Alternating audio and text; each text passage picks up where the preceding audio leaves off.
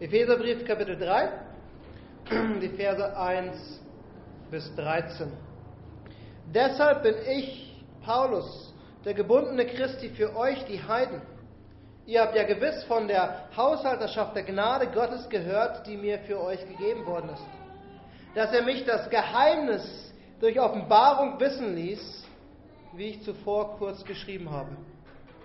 Daran könnt ihr, wenn ihr es lest, meine Einsicht in das Geheimnis des Christus erkennen, das in früheren Generationen den Menschenkindern nicht bekannt gemacht wurde, wie es jetzt seinen heiligen Aposteln und Propheten durch den Geist geoffenbart worden ist. Dass nämlich die Heiden Miterben und mit zum Leibgehörige und Mitteilhaber seiner Verheißung sind in Christus durch das Evangelium, dessen Diener ich geworden bin, gemäß der Gabe der Gnade Gottes, die mir gegeben ist nach der Wirkung seiner Kraft. Mir, dem Allergeringsten unter allen Heiligen, ist diese Gnade gegeben worden, unter den Heiden den unausforschlichen Reichtum des Christus zu verkündigen und alle darüber zu erleuchten, welche die Gemeinschaft ist, die als Geheimnis von der Ewigkeiten her in Gott verborgen war, der alles erschaffen hat durch Jesus Christus.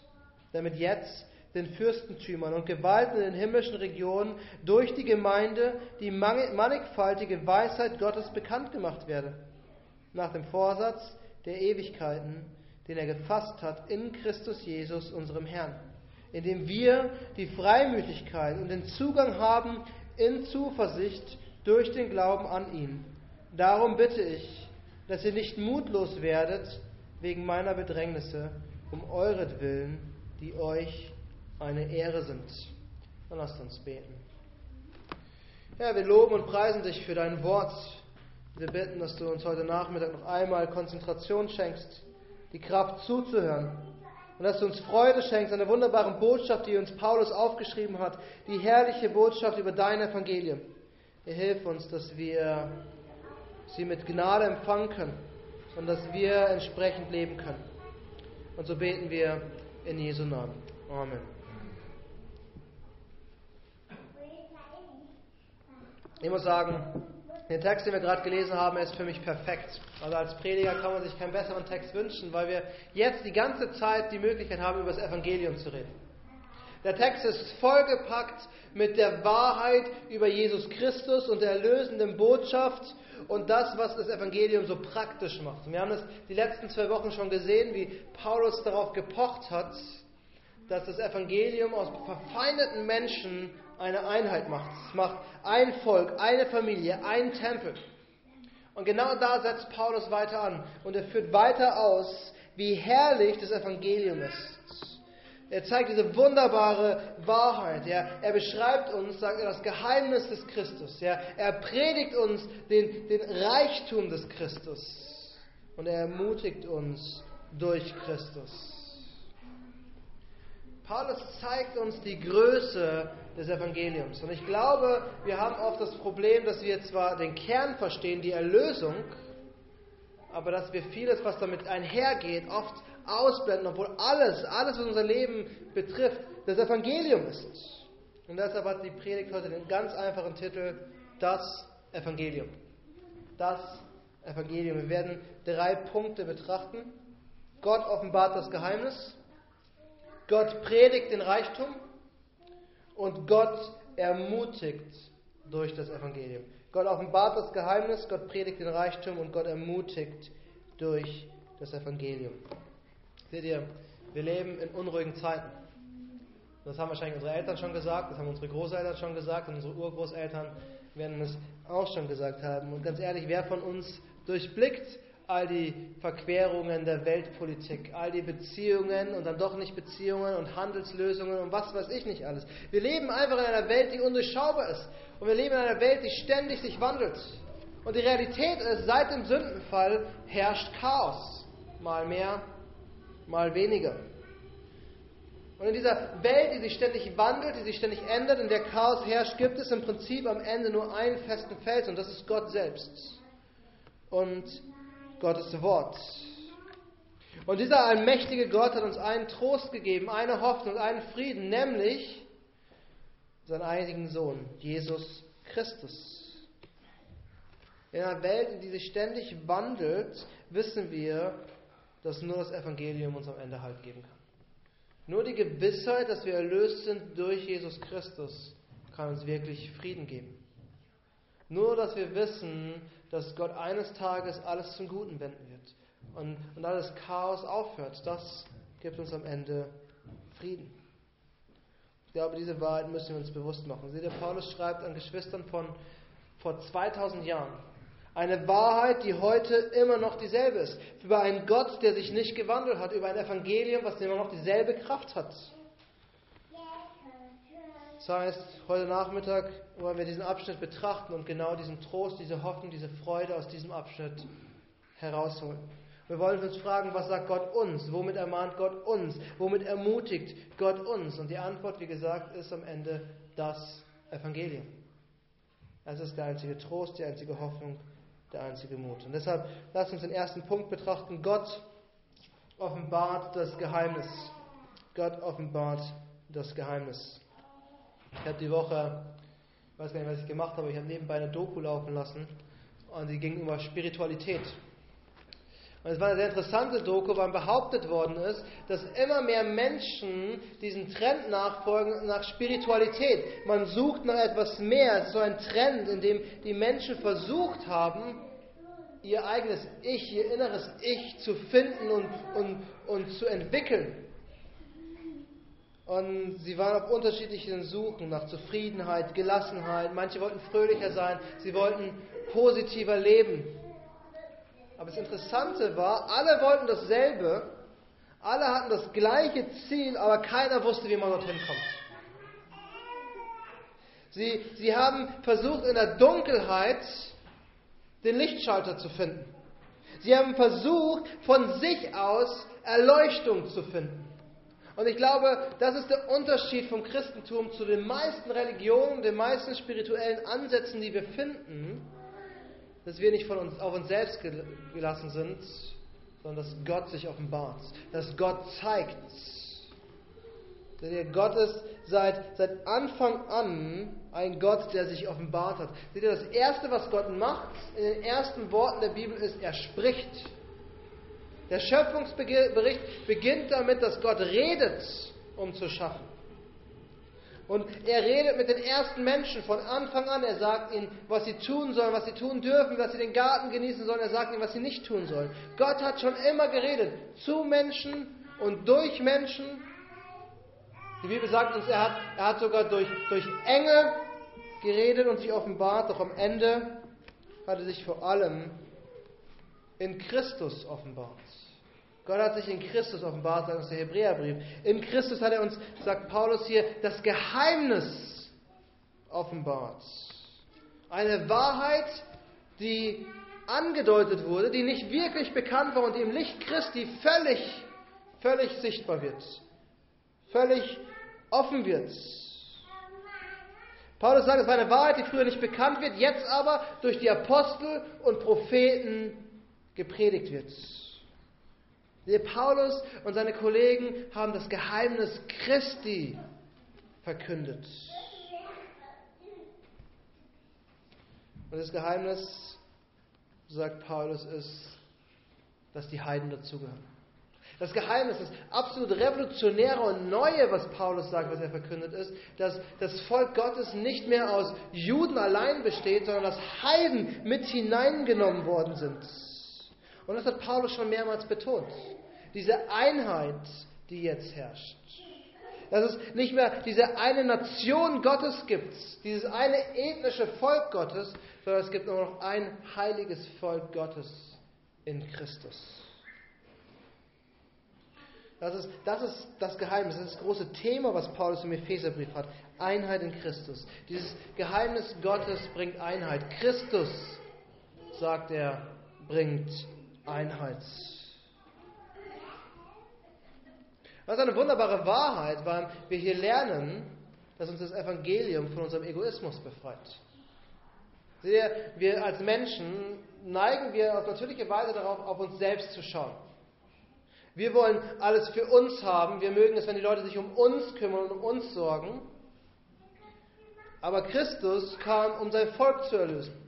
Und das Evangelium befreit uns vom Egoismus, warum es Paulus mehrmals deutlich gemacht hat. In der Kirche sind wir vereint und zusammen und wir gehören zusammen. Und wir gehören nicht alleine.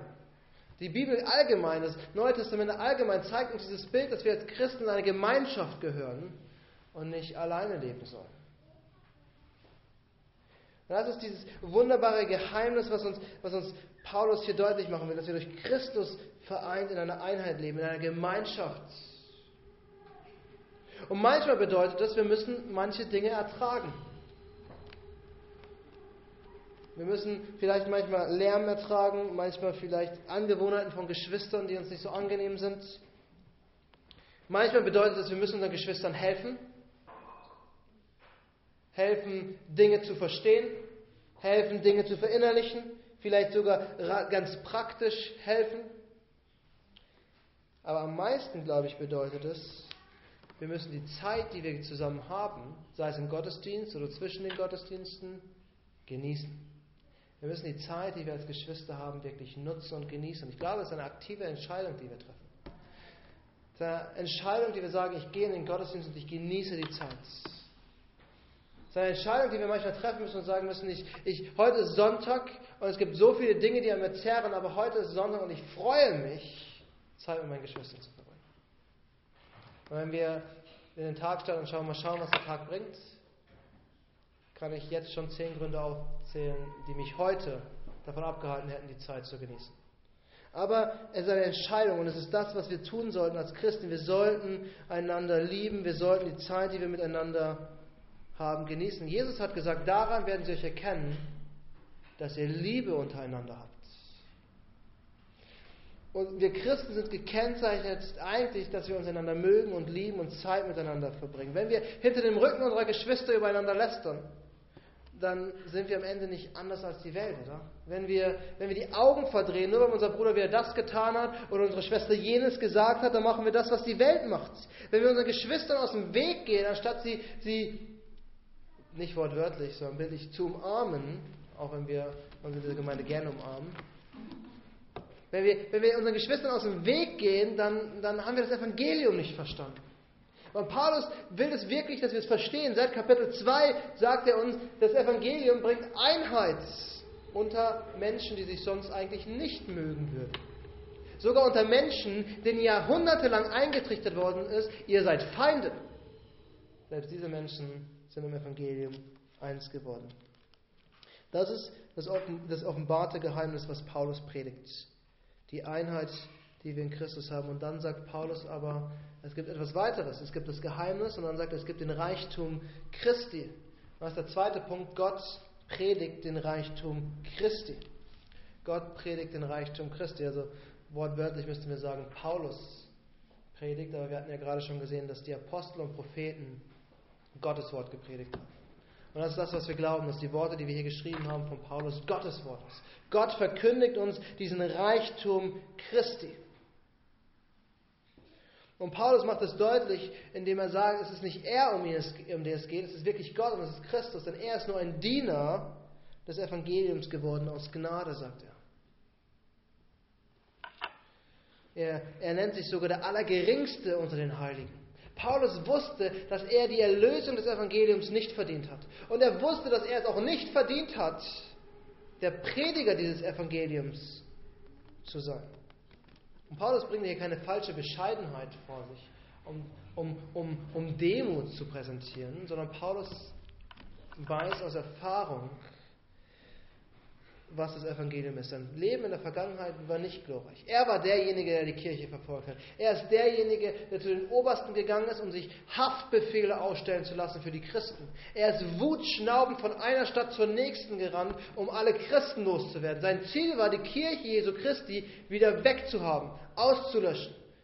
Diese jüdische Sekte musste verschwinden. Das war Paulus Motivation als junger Mann, bis er zum Glauben kam bis Gott ihnen ein neues Leben gegeben hat. Und jetzt ist Paulus auf einmal der Prediger dieses Evangeliums, der, derjenige, der es verkündet. Er ist einer mitten von den Christen geworden. Und er ist sogar derjenige geworden, der den Heiden das Evangelium predigt. Ich weiß nicht, ob ihr das versteht. Paulus war Jude mit, mit allem, was er war. Er war überzeugter Jude und wenn es jemanden gab, den er gar nicht leiden konnte, dann waren das Heiden. Und dann vielleicht noch die Christen. Aber jetzt ist er sogar Christ geworden und predigt mit Freuden dieses Evangelium den Heiden. Ein absoluter Wandel. Paulus hat am eigenen Leib, in seinem eigenen Leben, das Evangelium, die Gnade Gottes erlebt. Das, das, das ist die Kraft des Evangeliums. Das ist mal einen großen Unterschied. Es ist nämlich eine Sache, theoretisches Evangelium zu verstehen, die Punkte abhaken zu können. Ist eine andere Sache, das Evangelium zu erleben. Im eigenen Leben zu, zu, zu, zu die Vergebung der Sünden erlebt zu haben. Und den Wandel im eigenen Leben sehen zu können. Und die Wahrheit ist nur, das Evangelium macht frei. Nur durch Christus haben wir Vergebung von unseren Sünden. Nur durch die Kraft des Heiligen Geistes können wir in Heiligung wachsen. Und nur in Christus haben wir diese eine Hoffnung, die über diese gefallene, chaotische Welt hinweggeht. Und Paulus hat diese Wahrheit erlebt und er sagt jetzt, er predigt diese Wahrheit. Er predigt den Heiden den unausforschlichen Reichtum des Christus. Seine Aufgabe die man nie beenden kann. Er sagt, der unausforschliche Reichtum des Christus. Es ist ein, ein Reichtum, den man niemals völlig erfassen kann, den man niemals ganz begreifen kann. Was Paulus hier sagt, es ist ein Reichtum, mit dem du kannst dich dein ganzes Leben lang beschäftigen und er wird nicht langweilig werden, weil du immer wieder was Neues entdeckst, weil du immer mehr tiefe Dimensionen, immer mehr Wahrheit, immer mehr Tiefe, immer mehr Weite entdeckst. Und er sagt uns sogar, was dieser unausforschliche Reichtum des Christus ist. Er will alle darüber erleuchten, sagt er, was die Gemeinschaft ist, die wir in Christus haben. Die Gemeinschaft, die wir als Geschwister haben. Die Gemeinschaft, die wir mit Gott haben.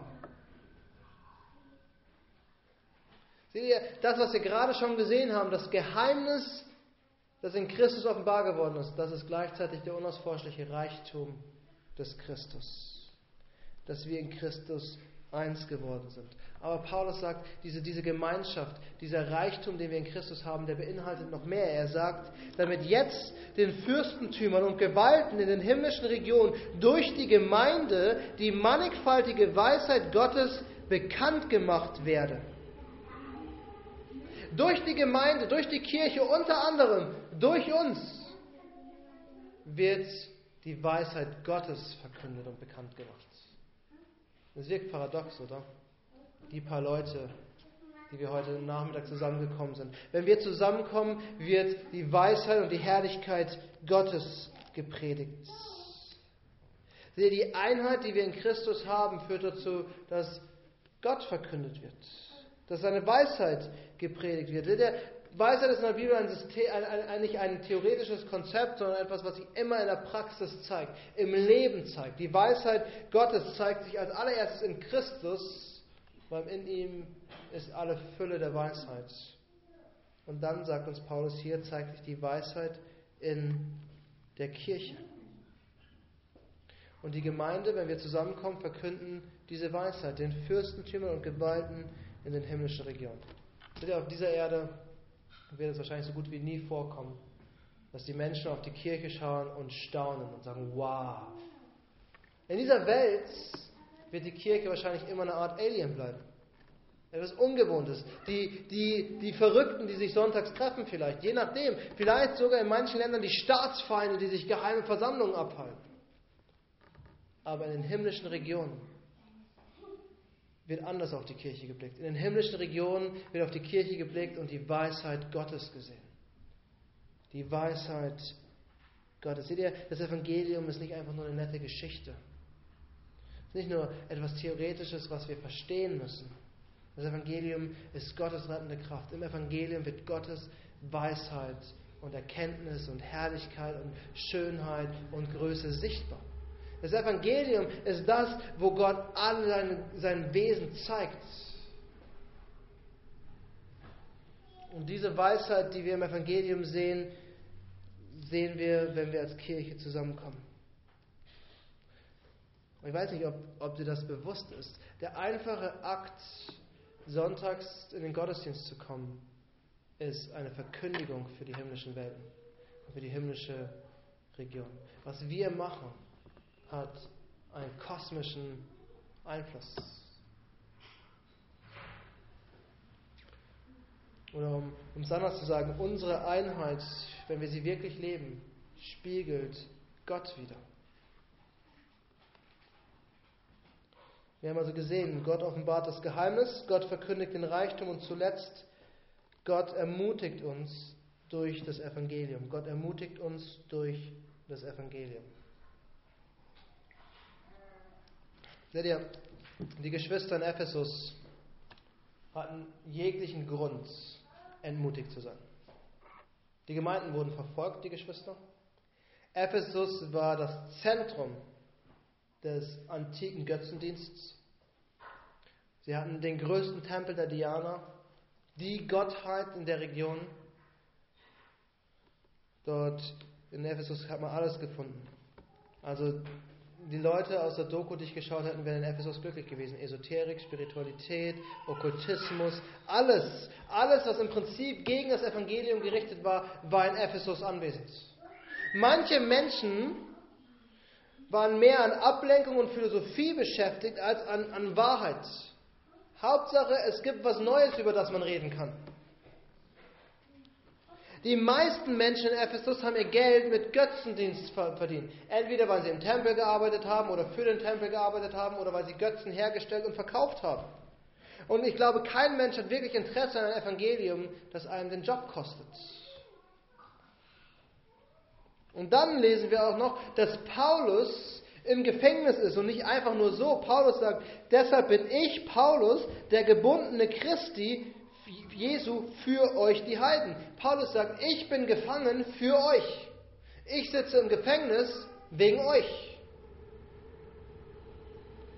Paulus wurde eingesperrt und saß im Gefängnis, höchstwahrscheinlich in Rom, weil er das Evangelium den Heiden gepredigt hat.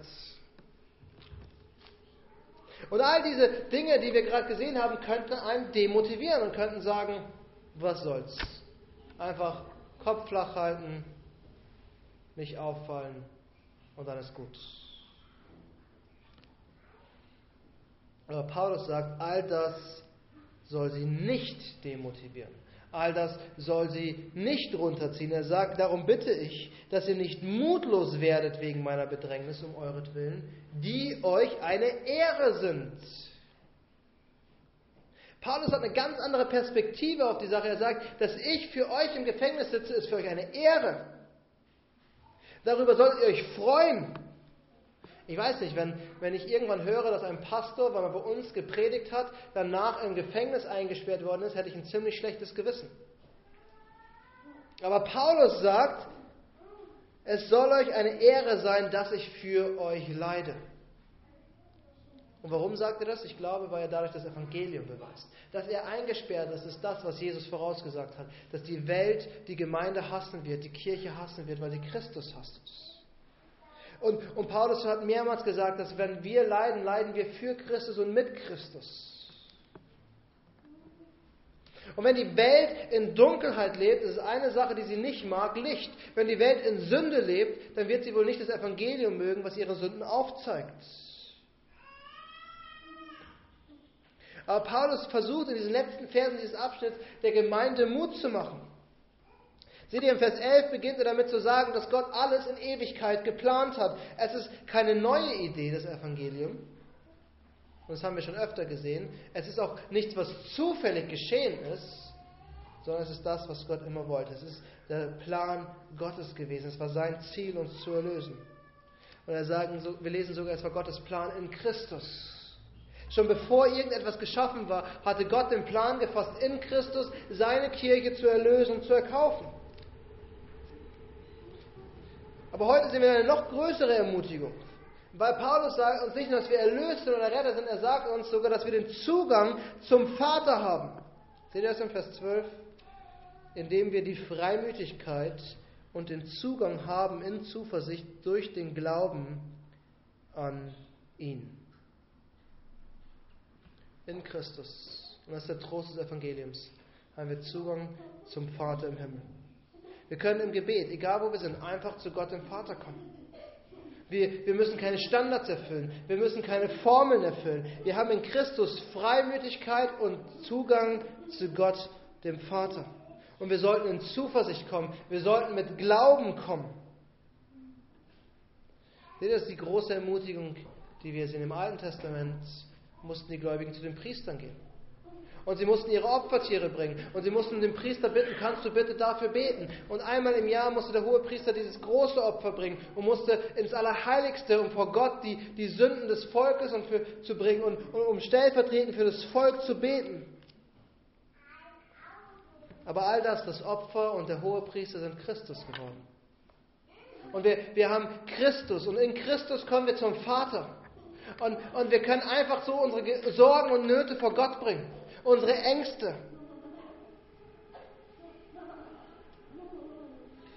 Durch Glauben, sagt Christus. Wenn wir an Christus glauben, haben wir den direkten Zugang zum Vater. Wir haben, es schon, wir haben es schon gesehen, wie einzigartig das Christentum ist. Es ist eine der wenigen Religionen, wenn nicht die einzige Religion, wo Gott uns das Licht gibt. Wo wir nicht das Licht finden müssen, sondern Gott uns das Licht gibt. Er offenbart sich uns. Er ist, nicht, er ist derjenige, der uns sagt, wo unsere Sünden liegen und der uns gleichzeitig sogar die Lösung dafür gibt. Und die Religion muss mir erstmal jemand zeigen, die das macht. In allen anderen Religionen geht es darum, dass du siehst, was falsch läuft und was schlecht ist und wie du das Problem lösen kannst. Aber Christus hat das Problem weggenommen. Und deshalb können wir zu Gott kommen, ohne etwas erfüllen zu müssen, ohne etwas leisten zu müssen, einfach vor seinen Thron kommen. Denn Gott selbst erfüllt die Standards, die er festgesetzt hat. Das ist die Ermutigung, die wir im Evangelium finden. Und vielleicht sitzt du hier oder sitzt morgen zu Hause und du hast Angst. Du weißt nicht, was die Zukunft bringt. Vielleicht zweifelst du an deiner Berufswahl an der Lebensentscheidung, die du getroffen hast. Du weißt vielleicht nicht, was du im Studium weitermachen sollst. Vielleicht hast du finanzielle Sorgen. Oder vielleicht macht dir die eine oder andere Krankheit Angst und Sorgen. Es ist egal, was auch immer uns belastet, was auch immer uns runterzieht. Wir können es vor Gott bringen. Und wir sollen uns dadurch nicht entmutigen lassen.